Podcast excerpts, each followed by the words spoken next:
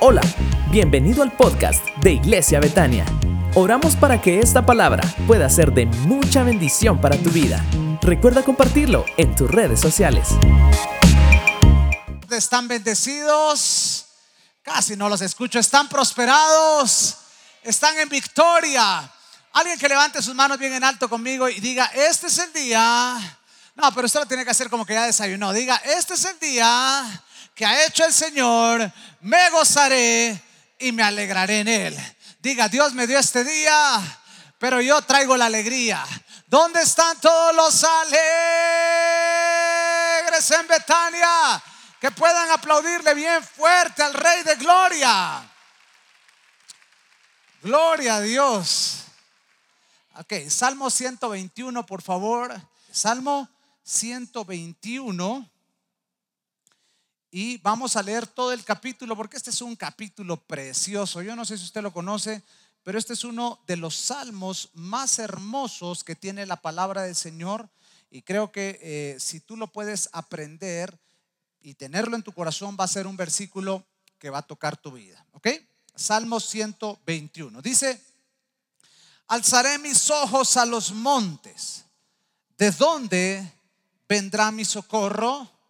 Mi socorro viene de Jehová, que hizo los cielos y la tierra. No dará tu pie al resbaladero, ni se dormirá el que te guarda.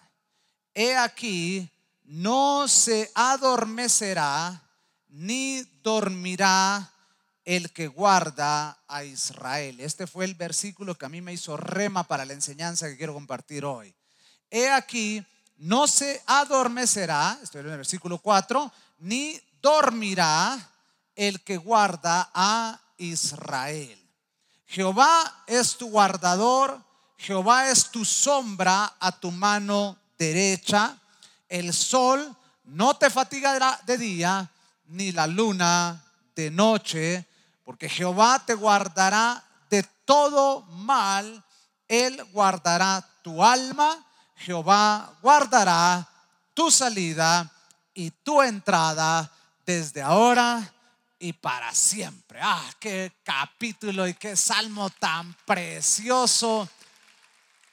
alguien que le aplauda fuerte a Jesús. Si no vas a aplaudir, apláudele bien fuerte porque qué palabra tan poderosa. El Salmo 121.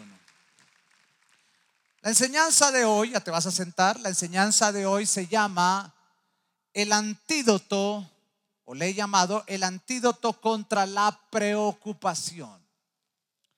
El antídoto contra la preocupación.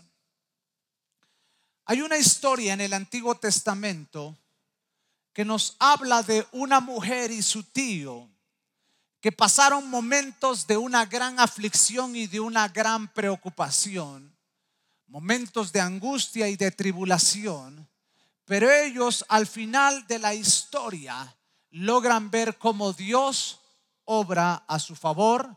Y hoy quiero compartir esta enseñanza contigo que va a ser una bendición para tu vida. Padre, te damos gracias en esta mañana por estar reunidos en tu casa de oración y de adoración.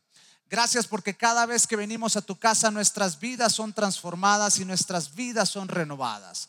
Te pido, Señor, que aquella palabra que has hablado a mi corazón hoy la pueda transmitir de una manera sencilla y que, Señor, podamos salir de este lugar bendecidos, prosperados y en victoria. Echamos fuera de este lugar y de nuestras vidas todo cansancio, toda debilidad, toda distracción y nos declaramos libres y listos para recibir tu palabra, que sabemos que será una semilla en nuestro corazón y esa semilla dará mucho fruto. Declaro que el que viene enfermo saldrá sano, el que viene atado saldrá libre, el que viene preocupado y angustiado puede encontrar en ti esa paz que sobrepasa todo entendimiento. En el nombre poderoso de Jesús y todos decimos...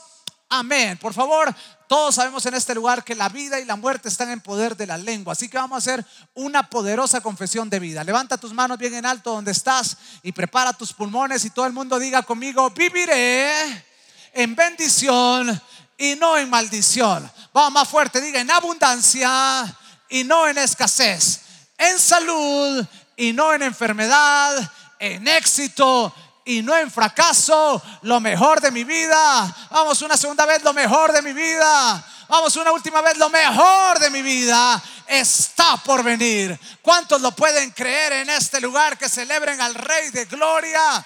Lo mejor está por venir. Tenga la bondad de tomar su lugar en esta preciosa tarde. Voy a tomar unos 30 minutos para poder dejar esta enseñanza en tu corazón. El remedio, el antídoto contra la preocupación. La historia que quiero comentar contigo el día de hoy es la historia de Esther.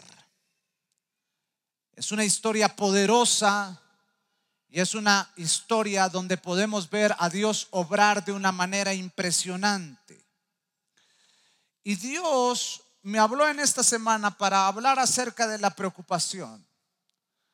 Porque muchos cuando atravesamos momentos difíciles, complicados, cuando la enfermedad toca nuestra puerta, cuando nos quedamos sin trabajo, cuando empezamos a ver a las familias divididas y vemos hijos rebeldes o hijos que se van de casa, cuando empezamos a ver que las finanzas no van tan bien como quisiéramos, o tenemos un problema legal, o un problema con la esposa, un problema con los hijos, de pronto entran las preocupaciones a nuestro corazón. Y esas preocupaciones son tan serias y tan difíciles que muchas veces el primer pensamiento que tienes en la mañana, cuando tú abres tus ojos y te despiertas, el primer pensamiento que está en tu mente es esa preocupación. Y Dios me dijo, tienes que hablar este tema porque muchos de mis hijos están pasando tiempos de preocupación y tiempos donde están afanados y están ansiosos por lo que va a ocurrir. Y yo tengo que decirle que Dios me habló a mí primero. ¿Cuántos honestos hoy dicen, pastor, yo ando preocupado por algo y necesito rendirlo a los pies del Señor? Levántame una de tus manos donde estás. Solo quiero saber si esta enseñanza, yo sé que esta enseñanza es para ti y Dios te va a hablar el día de hoy. Porque Esther, aun cuando ella se convierte en la reina de Babilonia, lo cierto es que ella empieza a pasar momentos de gran estrés y momentos de gran angustia porque eh, se empieza a hablar de que quieren exterminar a todo el pueblo de Israel.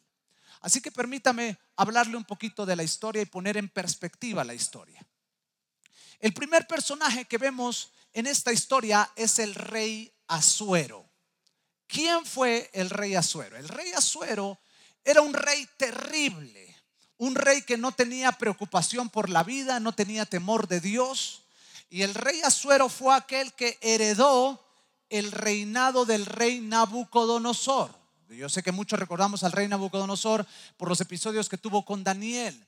Y el rey Nabucodonosor fue aquel que, tuvo esclavo al pueblo de Israel, que fue y trajo a todos los judíos y a todos los hebreos, los trajo a Babilonia. Bueno, no, realmente no trajo a todos, pero trajo a los príncipes, a los más letrados, a los más estudiados, los trajo cautivos a Babilonia de ahí muchos judíos fueron dispersados, muchos a, muchos los mataron, a otros los sacrificaron, Jerusalén estaba destruido. Eso hizo Nabucodonosor y cuando Nabucodonosor pasa el reinado, lo pasa para el rey Azuero.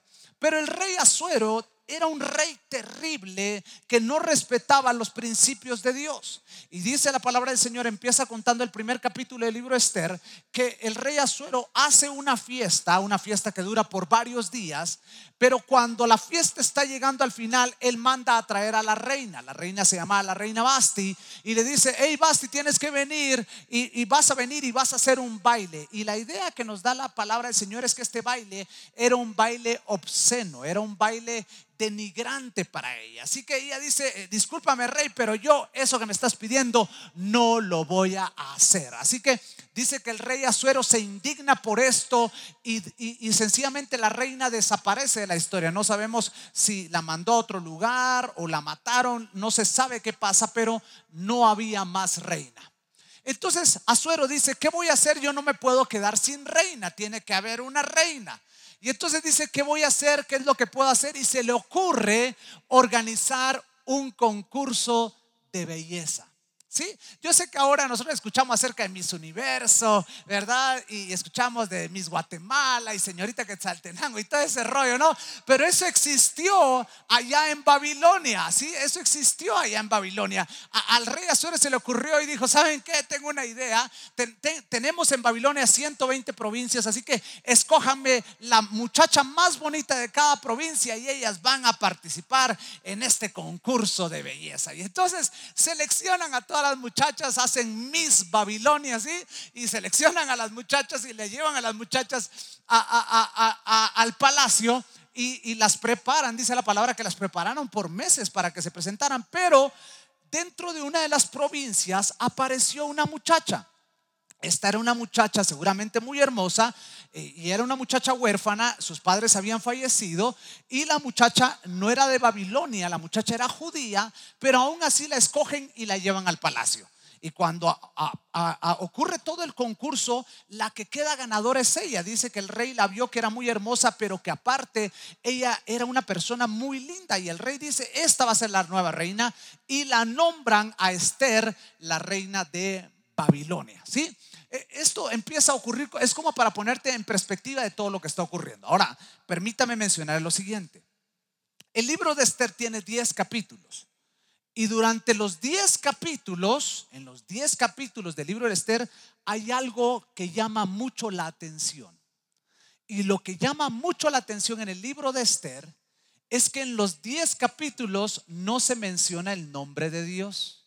Póngame atención porque aquí viene la primera enseñanza. En todo el Antiguo Testamento, bueno, en toda la Biblia, usted siempre va a encontrar el nombre de Dios. Va a encontrar Elohim o va a encontrar Jehová. Va a encontrar el gran yo soy. Va a encontrar Ja. Va a encontrar los nombres de Dios. Jehová Nisi, Jehová Rafa, Jehová Sidkenu, eh, Jehová Jireh. Pero en el libro de Esther usted no encuentra el nombre de Dios, no aparece en los 10 capítulos, no está el nombre de Dios. Y esto me lleva a la primera enseñanza que quiero dejar en tu corazón. ¿Sabes por qué? Porque muchas veces ah, nosotros pensamos que Dios nos ha olvidado y pareciera que Dios no aparece por ningún lado. Y en el libro de Esther no aparece el nombre de Dios por ningún lado, pero es innegable que Dios tenía sus manos sobre todo el asunto de Esther. La primera enseñanza es, aunque no puedas ver a Dios, Él está obrando. Aunque no puedas ver a Dios, él está obrando. Hay veces que las cosas se ponen difíciles cuando pasamos momentos de angustia, momentos de tribulación y de repente no vemos obrar a Dios y decimos, Señor, ¿dónde estás? Estoy atravesando una gran escasez, pero no te veo por ningún lado. Señor, estoy pasando una gran enfermedad, pero no te veo por ningún lado y empezamos a dudar y el enemigo nos mete la semilla de la duda y empezamos a preguntarnos si Dios realmente está con nosotros porque cada vez pareciera que las olas se levantaran más grandes en contra de nuestra balsa y tú vas y oras y no sientes a Dios, ni siquiera puedes sentirlo y tú dices, ¿será que Dios está conmigo? Yo te tengo que decir en el día de hoy, aunque tú no puedas ver a Dios, Dios está obrando a tu favor y pronto verás la obra de Dios manifestarse a favor tuyo. ¿Alguien lo puede creer esta mañana? Que me diga amén. Aunque no puedas ver a Dios, Dios está obrando. El Salmo 42, versículo 9 muestra cómo en nuestro corazón muchas veces nosotros dudamos de Dios. Y el salmista dice, Dios, ¿por qué te has olvidado de mí? ¿Por qué te has olvidado de mí? Estoy pasando una escasez y te has olvidado de mí. Estoy pasando enfermedad y te has olvidado de mí. Mis hijos se han alejado, te has olvidado de mí. ¿Por qué andaré yo con luto por la opresión del enemigo? Mis enemigos, dice el versículo 10, mis enemigos me dicen, ¿dónde está tu Dios? Y eso es lo que a veces tenemos nosotros en el corazón, la duda de saber si Dios está con nosotros porque no lo vemos obrar. Y como no lo vemos obrar, empezamos a dudar de Él. Pero luego mire lo que dice el siguiente versículo, el versículo 11, y dice, alma mía, ¿por qué te abates y por qué te turbas dentro de mí? Espera en Dios, porque aún he de alabarle, Él es mi Dios y Él es mi salvación. Querido hermano que estás en este lugar, no te abatas, no entres en abatimiento, no te preocupes, aunque no puedas ver a Dios, Dios está obrando a tu favor. ¿Alguien lo puede creer esta mañana en este lugar?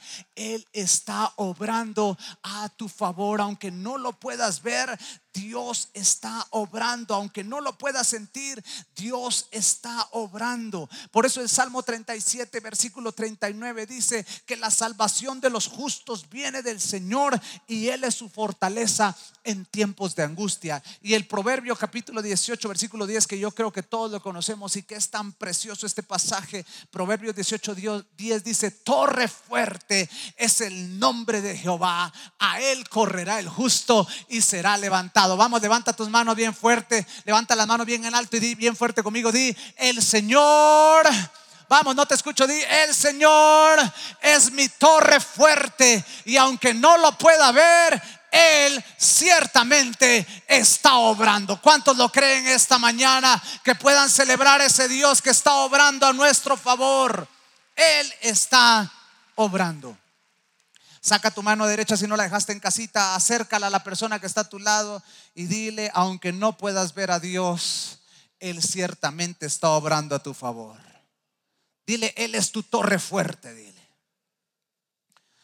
El capítulo 2, y sigo con la historia. La primera enseñanza es, aunque no puedas ver a Dios, Dios está obrando. Pero permítame seguir con la historia. En el capítulo 2 dice que Esther se convierte en la esposa del rey Azuero. Pero el matrimonio que tenía Esther con Azuero no era un matrimonio realmente bueno. Se mantenían muy alejados. No era un matrimonio de cercanía. Esther no se le podía acercar al rey. No se podía acercar al rey. Es más, había una ley que decía que si uno se presentaba delante del rey sin ser llamado, a uno le cortaban la cabeza, uno no se podía presentar delante del rey. El rey lo tenía que mandar a llamar a uno. Entonces Esther no se le acercaba al rey. Y aparece otro personaje en escena, y es el tío de Esther. El tío de Esther se llamaba Mardoqueo.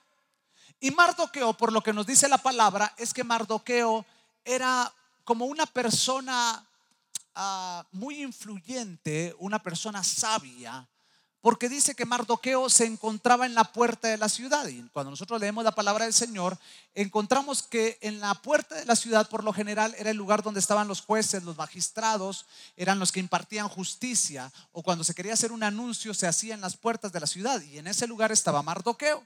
Él era como una persona de influencia dentro del pueblo judío en Babilonia.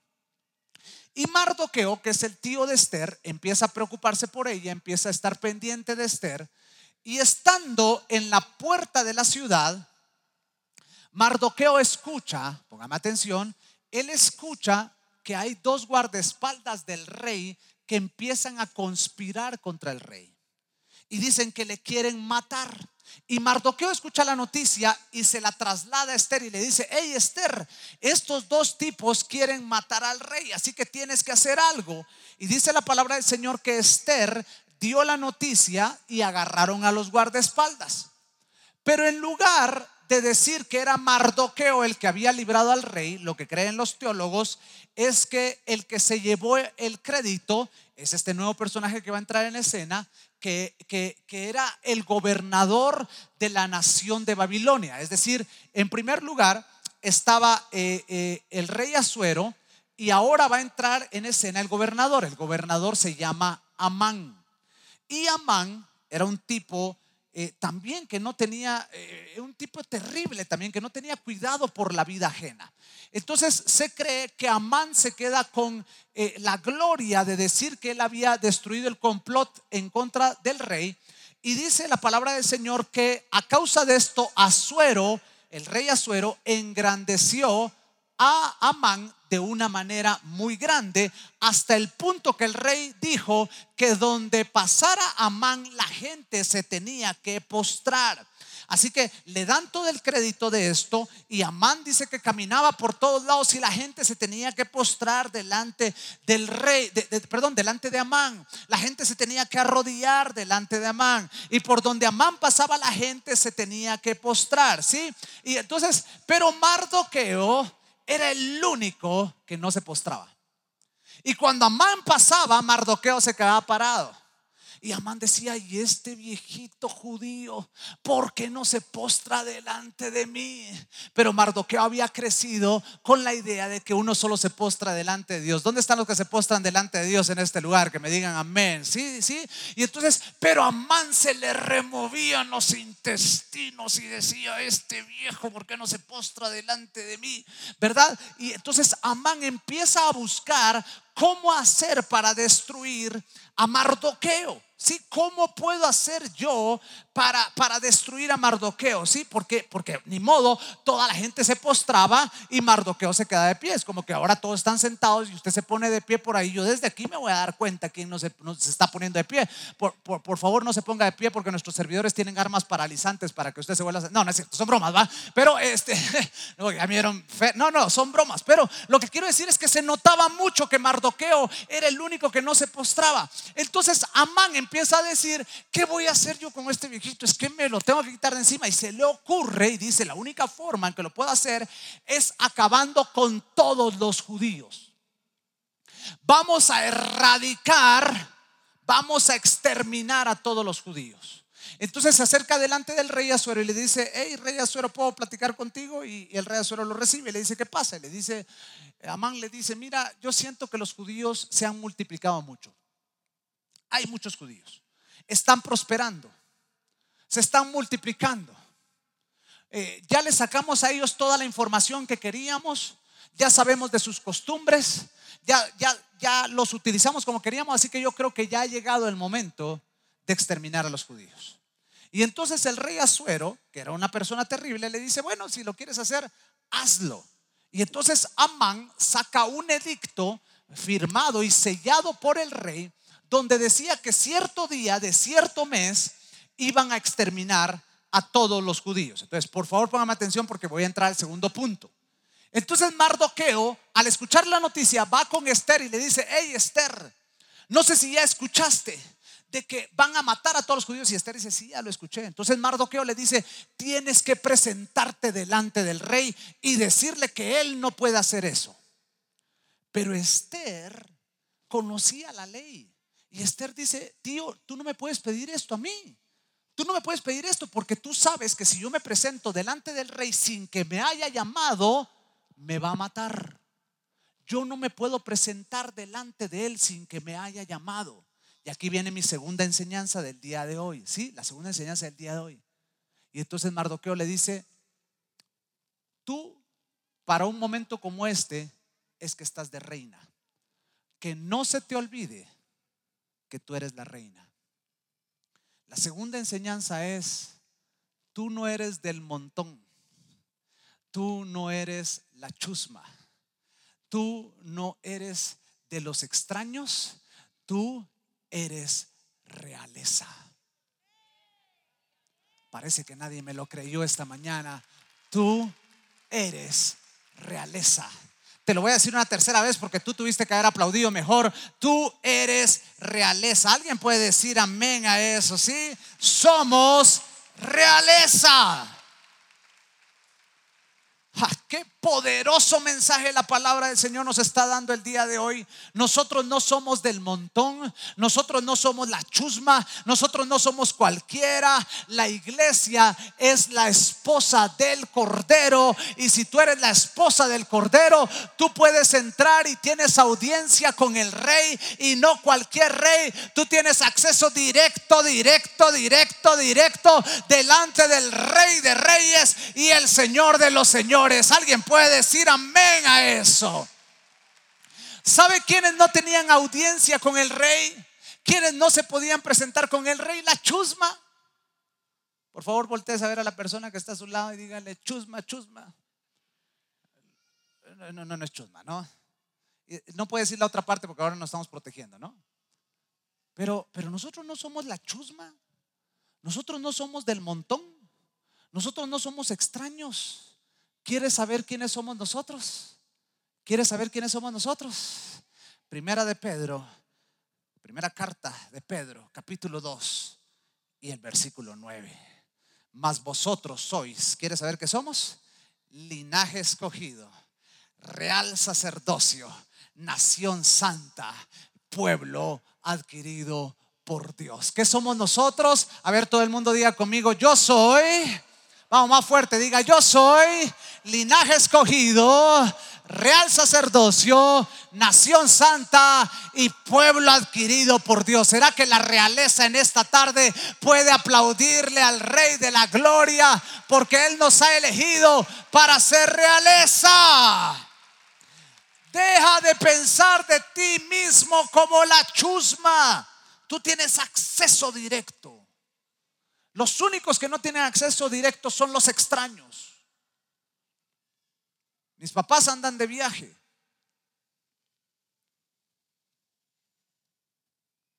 Pero en el momento que yo quiera tengo acceso a su casa. Yo no tengo que pedir permiso, una cita para ir a visitar a mi papá. Porque él es mi papá en el momento que yo quiera me presento yo, papá, aquí estoy, tengo que hablar con usted y puede estar muy ocupado, pero yo voy a hablar con él porque es mi papá. Yo tengo llaves de su casa, puedo entrar a la casa a la hora que yo quiera.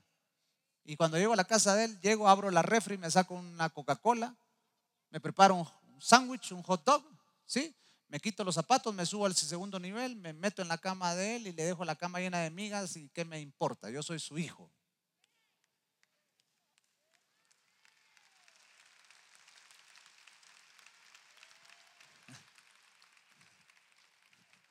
Hay unos papás que ahorita están diciendo, este es igual.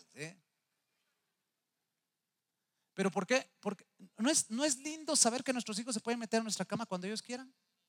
Imagínense qué feo que nuestro hijo, papá, disculpa, puedo entrar a tu cuarto, podía hablar contigo. No, hombre, que tengan la libertad. ¿Quiénes no se, usted, le hago una pregunta, ¿usted se sentiría bien quitándose los zapatos en la cama y papá metiéndose a comer unos chips ahí? No, claro que no. usted es hijo espiritual de él, pero le estoy seguro que usted no lo haría, ¿verdad? Es como, es como cuando el hijo pródigo se va lejos y el hijo pródigo le dice, ay padre, eh, eh, ya regresé, perdóname pecado contra el cielo, contra ti. Pues sí lo hiciste. Ahora, por favor, hazme como uno de tus trabajadores. Ahora yo soy como el, el, patojo chispudo. Ahora yo soy el patojo chispudo. ¿sí? ¿Me puedes hacer el patojo chispudo? Y el papá le dice, mira mi hijo, que no se te olvide. Sí, desperdiciaste la herencia, ese ya fue tu problema. Pero de que vos pases a ser el patojo chispudo, estamos muy lejos porque vos siempre serás mi hijo y hoy te vamos a hacer fiesta. Querido hermano, usted no es de los cualquiera, usted no es del montón, usted no es de los extraños, usted es hijo del gran rey, usted es príncipe de Dios. Alguien tendría que estar celebrando en este lugar porque son buenas noticias. Vamos, dale ese aplauso más fuerte a Jesucristo el rey. Hebreos capítulo 4 y el versículo 10 dice hacer acerquémonos confiadamente ante el trono de la gracia para hallar misericordia y hallar gracia para el oportuno socorro. Así que por fin Esther tiene el valor y se acerca delante del rey. El rey extiende el cetro y le dice, Esther, ¿qué quieres? Y Esther le dice, eh, Esther tenía que pedirle que no matara a los judíos, pero Esther no se atreve, le tenía tanto miedo a Suero que no se atreve. Y le dice, ay rey, este, ah, em, dime para qué viniste. Y Esther le dice, bueno, em, te voy a preparar un banquete. Eso no lo tenía preparado. Esther se le ocurrió en el momento que tenía tanto miedo que no sabía qué decirle. Y le dice, te voy a preparar esta noche un banquete. Y el rey dice, ¿un banquete para mí? Sí. ¿Y para quién más? Y la reina dice, eh, bueno, eh, pues Amán también está invitado. El tipo que la quería matar lo tiene que invitar porque estaba ahí de metiche, ¿sí? Entonces lo invita. Y entonces en la noche prepara ahí el banquete y llega el rey y llega Amán y Amán no se la puede creer. Amán, él, eh, porque miren, las fiestas, en las fiestas estaba toda la corte, todos los que eran familiares, amigos, todos los que vivían en el palacio eran invitados a los banquetes. Pero este banquete solo está el rey y Amán. Y Amán se sentía la pata de la divina garza. Él se siente la última Coca-Cola en el desierto porque no habían invitado a nadie más. Solo está el rey, la reina y Amán. Y yo puedo imaginarme a Amán tomándose selfies aquí con el rey, aquí con la reina, subiéndolos a Instagram, ¿verdad? Porque él eh, estaba ahí, era el único y se sentía wow, ¿verdad? Y entonces el rey le dice otra vez a Esther, le vuelve a preguntar y dice, Esther, qué rico estuvo todo, ¿qué querés? Decime qué es lo que querés. Y Esther se vuelve a asustar y no, no, no puede pedirle que detengan la matanza contra los judíos. Así que le dice, rey, eh, eh, eh, voy a preparar otro banquete el día de mañana, estás invitado. Y le vuelve a decir el rey, ¿otro banquete? Sí, otro banquete. Entonces el rey se voltea con Amán y le dice, ok, Amán, Estamos invitados para mañana. La reina no quería que llegara Amán, pero ahora vuelven a meter a Amán en la cena. Otra vez, otra vez de metiche va el Amán para la cena. Pero Amán, después de haber subido las fotos al Instagram y que le habían dado como tres mil likes, ¿verdad? Todo Babilonia, Amán sale de aquella cena. ¡Wow! Y cuando caminaba frente a la gente, la gente se postraba delante de Amán. Pero cuando llega a las puertas del palacio, ¿A quién cree que se volvió a encontrar? Al viejito Mardoqueo otra vez. Y toda la gente se postraba y Mardoqueo así. Y entonces a Amán se le quita toda esa felicidad que tiene, se le retuercen los intestinos, le da gota en un pie, le sale un barro por acá, se le empiezan a crecer las uñas y los colmillos y dice, ya no soporto a este tipo, es que otra vez no se volvió a postrar. Y entonces llega a su casa y cuando se encuentra con su mujer, que también era una bruja, perdón, esa se me salió, era una señora que no era muy refinada, la señora le dice, mira, ¿qué vas a hacer con este viejo? Y el tipo dice, ya no lo aguanto, no lo soporto, es que lo quiero estrangular, lo quiero matar con mis propias manos, ya no lo aguanto. Y entonces la señora le dice, mira, pero mira, ya te están invitando a las fiestas del rey y la reina. Vos ahora tenés autoridad, hombre. Mira, mañana vas a tener otro banquete con el rey porque no le pedís permiso para matar a Mardoqueo. Y él dice, qué buena idea tuviste, pero sabes que ya no aguanto. ¿Sabes qué vamos a hacer hoy en la noche? Preparemos eh, una horca para matarlo y colgarlo. Pero no voy a hacer una horca de tres metros. No, este tipo ya no lo aguanto. Voy a hacer una horca y escuche, mandó a hacer una horca de 25 metros de altura. Esto lo más alto que tiene nuestro techo son 19 metros. Imagínense, 6 metros más alto todavía. Lo que, lo que Amán quería es que todo el mundo viera que los que se le oponían a Amán iban a terminar en una horca. Así que en la noche mismo mandan a construir la horca y lo hacen en los palacios, en los jardines del palacio. Y entonces están allá a las 10, 11, 12 de la medianoche, una de la mañana. ¡Pam, pam, pam, pam! Y y dice la palabra del Señor, pongan atención porque voy a entrar a la tercera enseñanza. Dice la palabra del Señor que el rey no pudo dormir. Yo no sé si era por los golpes de lo que estaban construyendo o lo que haya sido, pero dice la palabra que el rey no pudo dormir.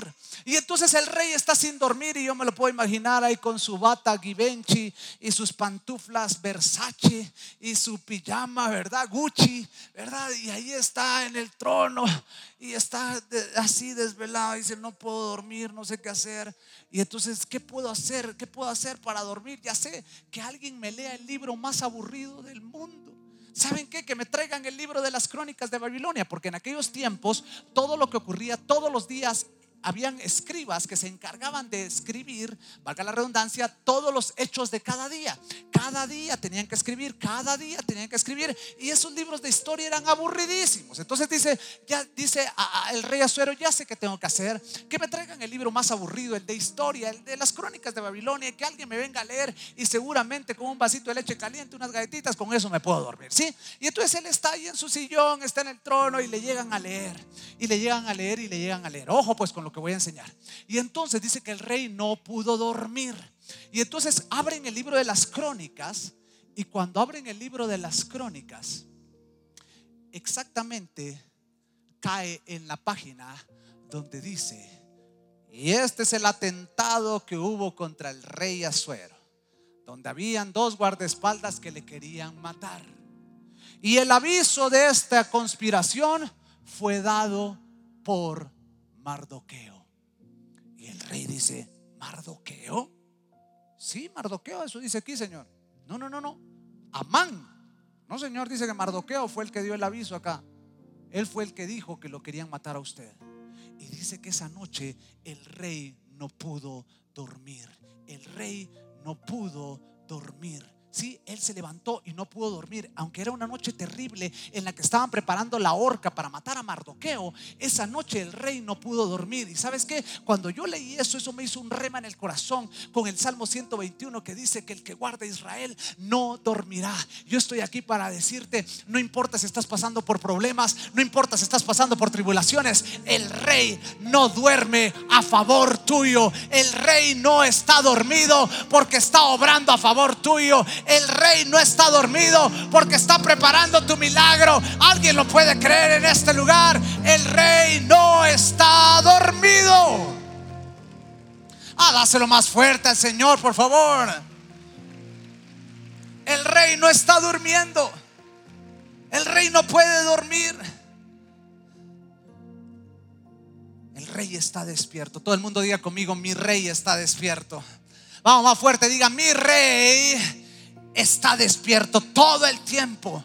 Sabes que tu rey está caminando más de lo que tú has caminado. Él está planeando más de lo que tus enemigos planean. Él está preparando tu victoria y esa será más grande que la derrota que han planificado tus enemigos. Iglesia del Señor, anímate porque el rey no está dormido. No se dormirá el que guarda a Israel. Él no duerme, así que duerme tú, porque mientras tú duermes, Él vela por ti. Alguien que le aplauda a ese rey de gloria, alguien que celebre ese rey de gloria, alguien que festeje ese rey de gloria con el mejor aplauso que trajiste y un grito de júbilo para el Señor. Mientras tus enemigos planean tu derrota, Él está planeando tu victoria. Yo dije, Él está planeando tu victoria. Uh, yo siento a Dios, hay una unción en este lugar tremenda. Se recuerda de Elías en el monte con los 450 profetas de Baal. Y Baal no aparecía por ningún lado. ¿Qué le dijo Elías? ¿Alguien recuerda lo que les dijo Elías a los profetas? Les dijo, canten más fuerte porque Baal debe estar durmiendo. Porque esos ídolos falsos sí duermen. El Dios Todopoderoso jamás duerme. Y cuando Elías dice, Señor, yo sé que tú no duermes, Baal puede estar durmiendo, pero tú no duermes porque tú eres todopoderoso. Eres el que nunca ha perdido una sola batalla. Eres el omnipotente, el que cuando habla los demonios tiemblan. Cuando tú pasas los, montes se derriten como cera, dice la palabra. Porque cuando tú hablas el mar se divide en dos. Muéstrale a toda esta gente que tú eres Dios arriba en el cielo y eres Dios abajo en la tierra. Y cuando Elías dice eso fuego descendió desde el cielo y consumió el holocausto. Ese es el Dios que tenemos, el Dios que no duerme, el Dios que vela por ti, el Dios que pelea por ti, el Dios que te da la victoria, el Dios que te saca del pozo cenagoso, el Dios que te saca del muladar y te hace sentar con los príncipes de su pueblo. Ese es tu Dios.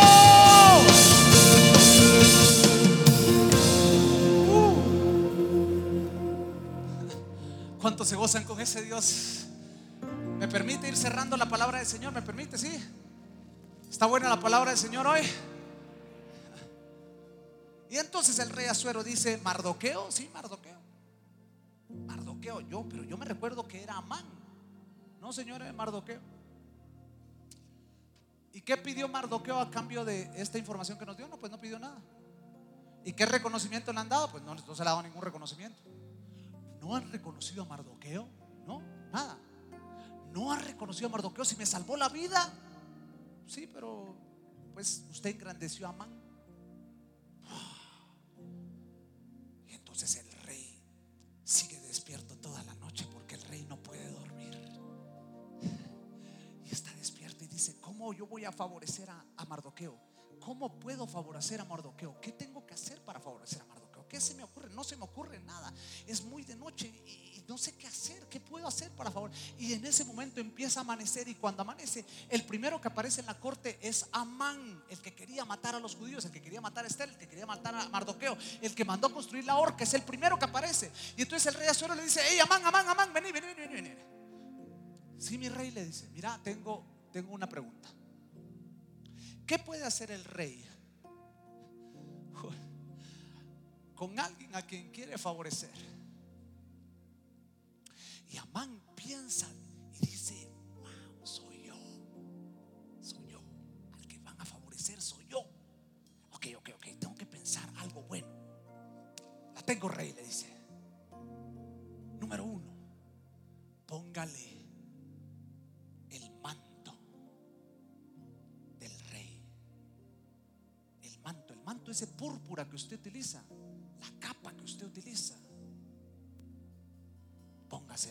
usted quiere favorecer.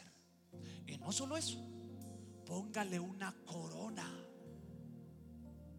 que haya sido suya, pero que ahora lo quiere usted favorecer. Y por último, no, no, ¿sabe qué? Póngale también un caballo de los que ustedes ha, usado y que lo suban en el caballo y uno de los príncipes que agarre al caballo de la cuerda y que lo pase por todo el centro de la ciudad y que ese príncipe vaya diciendo, así hace el rey con quien quiere favorecer. Así es que el rey agradece al que quiere favorecer. Ok, ok, déjame ver. ¿La manta? ¿La capa? Sí. ¿La corona? Sí. ¿El caballo? Sí. ¿Y un príncipe? Perfecto. Le dice, idea es brillante, Amán. Es la mejor idea que me has dado y Amán está así, ¿verdad? Dice, hoy sí, me van a pasear por todo Babilonia, me van a poner una capa, me van a poner una corona. Y el rey le dice, Amán, se te ocurrió la mejor idea que podías tener. Hazme un favor, sal a la puerta de la ciudad y eso vas a hacer con Mardoqueo. Le vas a poner una capa, le vas a poner una corona, lo vas a subir al caballo y sabes que tú vas a ser el que vas a guiar el caballo y vas a decir que este es el hombre favorecido por el rey. Queridos hermanos, esos enemigos que te trataron de, hacerte menos, los que te trataron de poner el pie encima, ellos mismos van a testificar que Dios está contigo. Esos que te trataron de señalar, los que te trataron de machucar, son los que van a reconocer el favor de Dios sobre tu vida.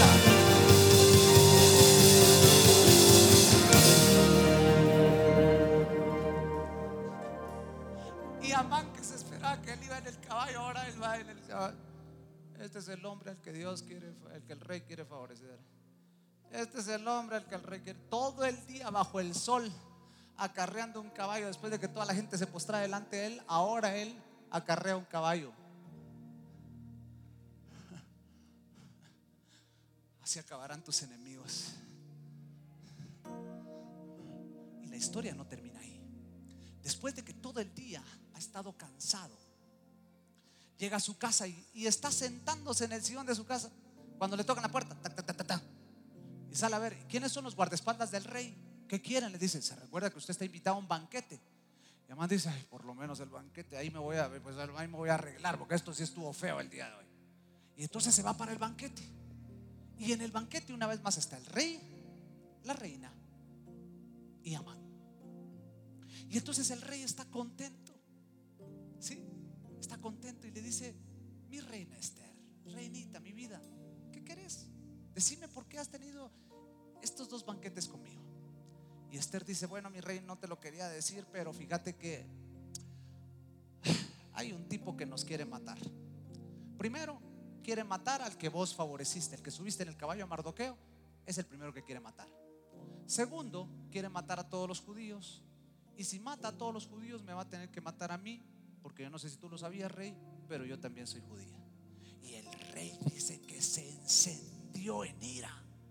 ¿Qué es lo que ocurrió? Se encendió en ira. Yo no sé si era porque se había desvelado toda la noche, pero yo sé que algunos se ponen así cuando están desvelados. Si voltees a su esposa, si está ahí cerca, dígale, yo te conozco que vos te pones así cuando estás desvelada, dígale.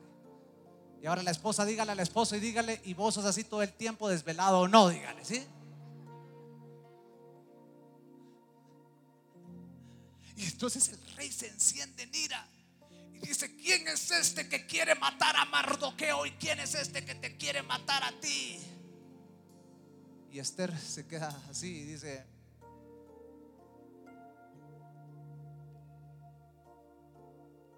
este tipejo que está aquí es el que nos quiere matar.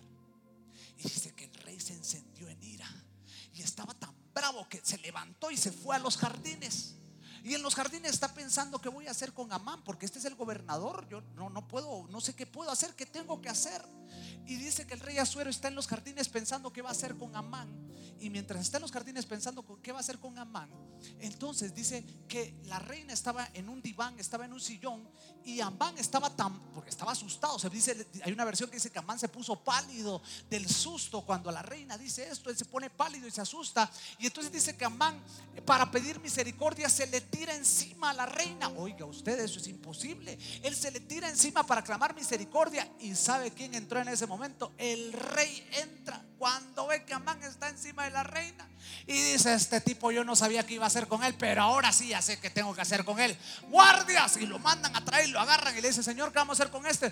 Pues yo escuché que alguien estaba trabajando. ¿Qué era lo que estaban haciendo atrás del palacio? Pues estaban haciendo una horca de 25 metros. Pues me lo agarran y lo suben y lo ponen en esa horca. ¿Sabes por qué? Porque todo lo que el enemigo iba a utilizar para destruirte es lo que Dios va a utilizar para bendecirte. Cuando el enemigo levantó sus planes para tratar de destruirte, Dios lo utilizará para bendecirte. Alguien tendría que aplaudirle más fuerte al Rey de Gloria. Todo lo que el diablo quiso usar para destruirte, Dios lo usó para bendecirte. Recuerda el profeta Balaam, lo contratan para maldecir a Israel. El rey se llamaba Balak. Y Balak le paga a Balaam y le dice, pero yo sé que tú eres profeta, así que te voy a pagar para que maldigas a Israel. Y dice que Balaam se para delante de Israel para maldecirlo. Y cuando quiere maldecirlo, lo que sale de su boca son bendiciones. Y el rey le dice, pero, pero, pero Balaam, si te contraté para maldecir, no para bendecir. Y entonces Balaam le dice, mira, rey, disculpa, yo quería hablar maldición. Pero lo cierto es que Dios ha bendecido a Israel. Y él dice estas palabras, eso está en Números capítulo 20, y dice, y Dios no es hombre para que mienta, ni hijo de hombre para que se arrepienta. Mire lo que dice el versículo 20, poneme por favor Números 23, 20, si fueras tan amable. Números 23, 20. Y he aquí, le dice el profeta al rey, yo he recibido órdenes de bendecir. Dios dio bendición y yo no podré revocarla. Cuando Dios te bendice, no hay nadie que pueda revocar esa bendición a favor tuyo. Por eso es que no hay maldición en contra de nosotros, porque nosotros ya fuimos bendecidos, somos bendecidos y seremos bendecidos. ¿Dónde están los bendecidos en este lugar? Que no pueden ser maldecidos, que puedan hablarle y aplaudirle al Rey de Gloria. La bendición es a favor tuya y nadie la puede revocar. Ponte de pie, ponte de pie. Ponte de pie y dale ese aplauso más fuerte al Rey de Gloria. Porque nadie puede revocar tu bendición. Nadie puede revocar tu bendición. Nadie te puede maldecir. Lo que el enemigo levantó para destruirte es lo que Dios utilizará para bendecirte. Así que si no ves a Dios obrar, Dios está obrando.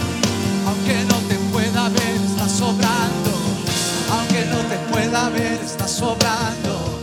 Siempre estás, siempre estás sobrando. Siempre estás. Vamos, levanta tus manos, levanta tus manos. Aunque no te pueda ver, estás sobrando. Aunque no te pueda ver, estás sobrando. Siempre estás, siempre estás sobrando. Siempre estás, siempre una vez más, una vez más. Aunque no te pueda ver, estás sobrando. Alguien lo puede creer. Aunque no te pueda ver, alguien lo puede creer.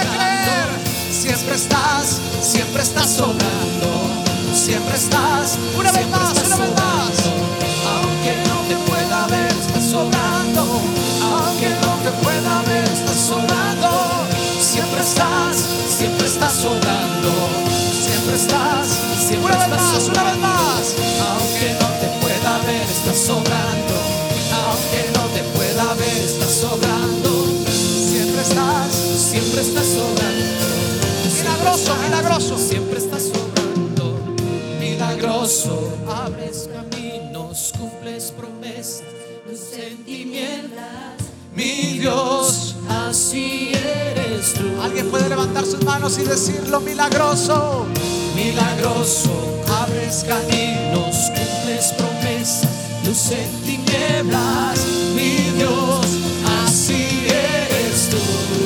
Vamos todo el mundo, dígalo milagroso, milagroso. Milagroso, abres caminos, cumples promesas, luz en tinieblas, mi Dios, así eres tú. Vamos, dígalo milagroso, milagroso.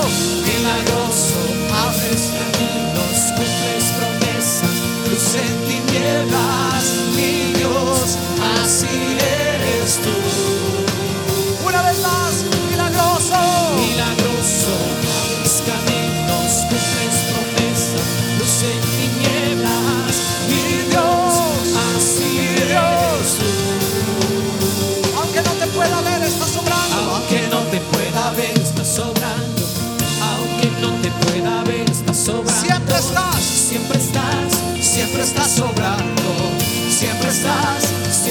Dígalo, dígalo, dígalo. Aunque no te pueda ver, estás sobrando.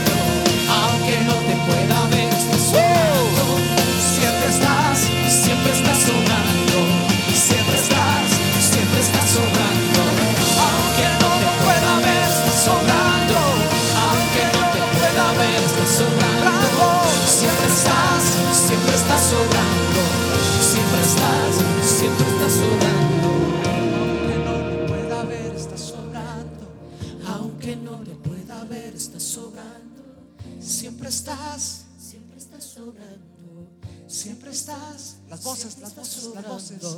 Aunque no te pueda ver, estás sobrando. Aunque no lo pueda ver, está sobrando. Siempre estás, siempre estás sobrando. Siempre estás. Siempre estás sobrando. Aunque puedas estar pasando tiempos de dificultad. Aunque estés preocupado por problemas familiares, por problemas de salud, por problemas en tus finanzas, problemas legales, por problemas en la pareja. Él siempre está obrando. Poneme el Salmo 121, por favor, una vez más en el versículo 3. No se dormirá el que te guarda. He aquí, dice el versículo 4, no se adormecerá, dormirá el que guarda a Israel. Tu rey no duerme, tu rey está preparando el banquete para festejar tu victoria. Y yo sé que a veces nos preocupamos.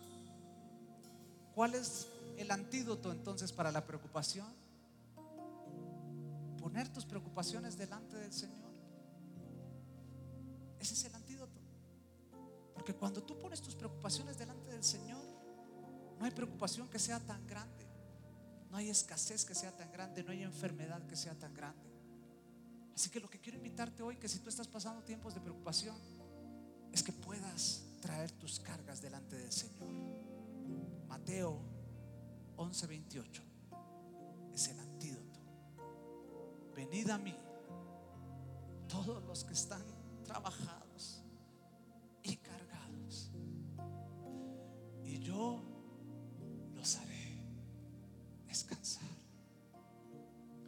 Porque mientras tú descansas, Él no necesita dormir. Él está despierto. Mientras tú duermes, Él está obrando. Porque el rey no puede dormir. El que guarda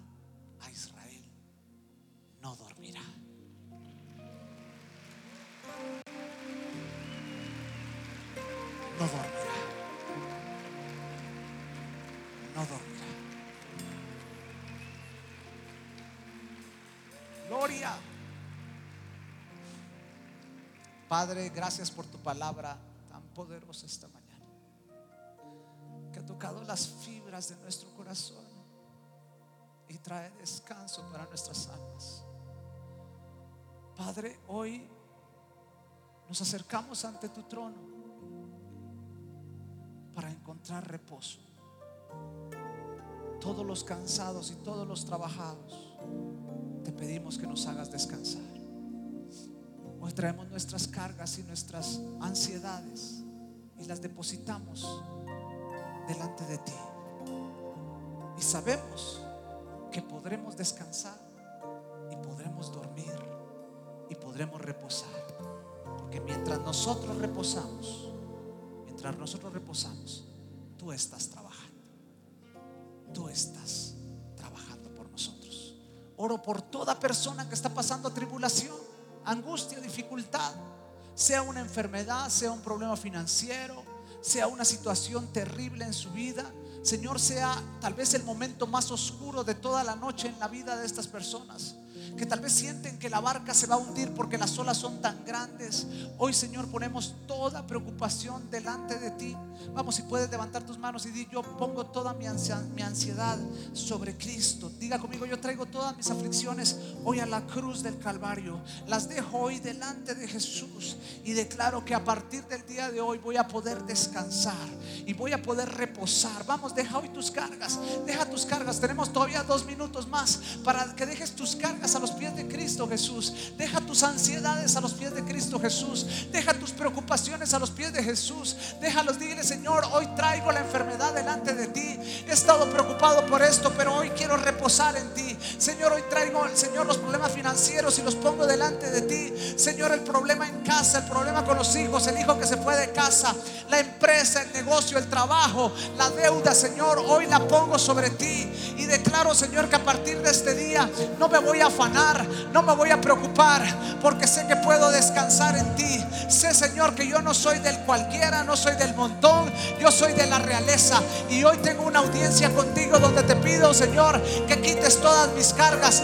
Hoy las traigo a los pies de la cruz. Señor, yo sé, yo sé, Señor, que tú no duermes. Yo sé que tú obras a favor de nosotros, que el que guarda Israel no se dormirá ni se adormecerá. Así que el día de hoy dejo mis cargas delante de ti, porque yo sé que tú estás obrando. Y a partir de esta mañana, a partir de esta tarde, yo me declaro vencedor. Declaro que voy a reposar en ti. Y declaro que hoy pongo mis cargas sobre ti para poder reposar. Porque yo sé que tú estás obrando. Siempre, siempre estás obrando. En el nombre de Jesús. Amén.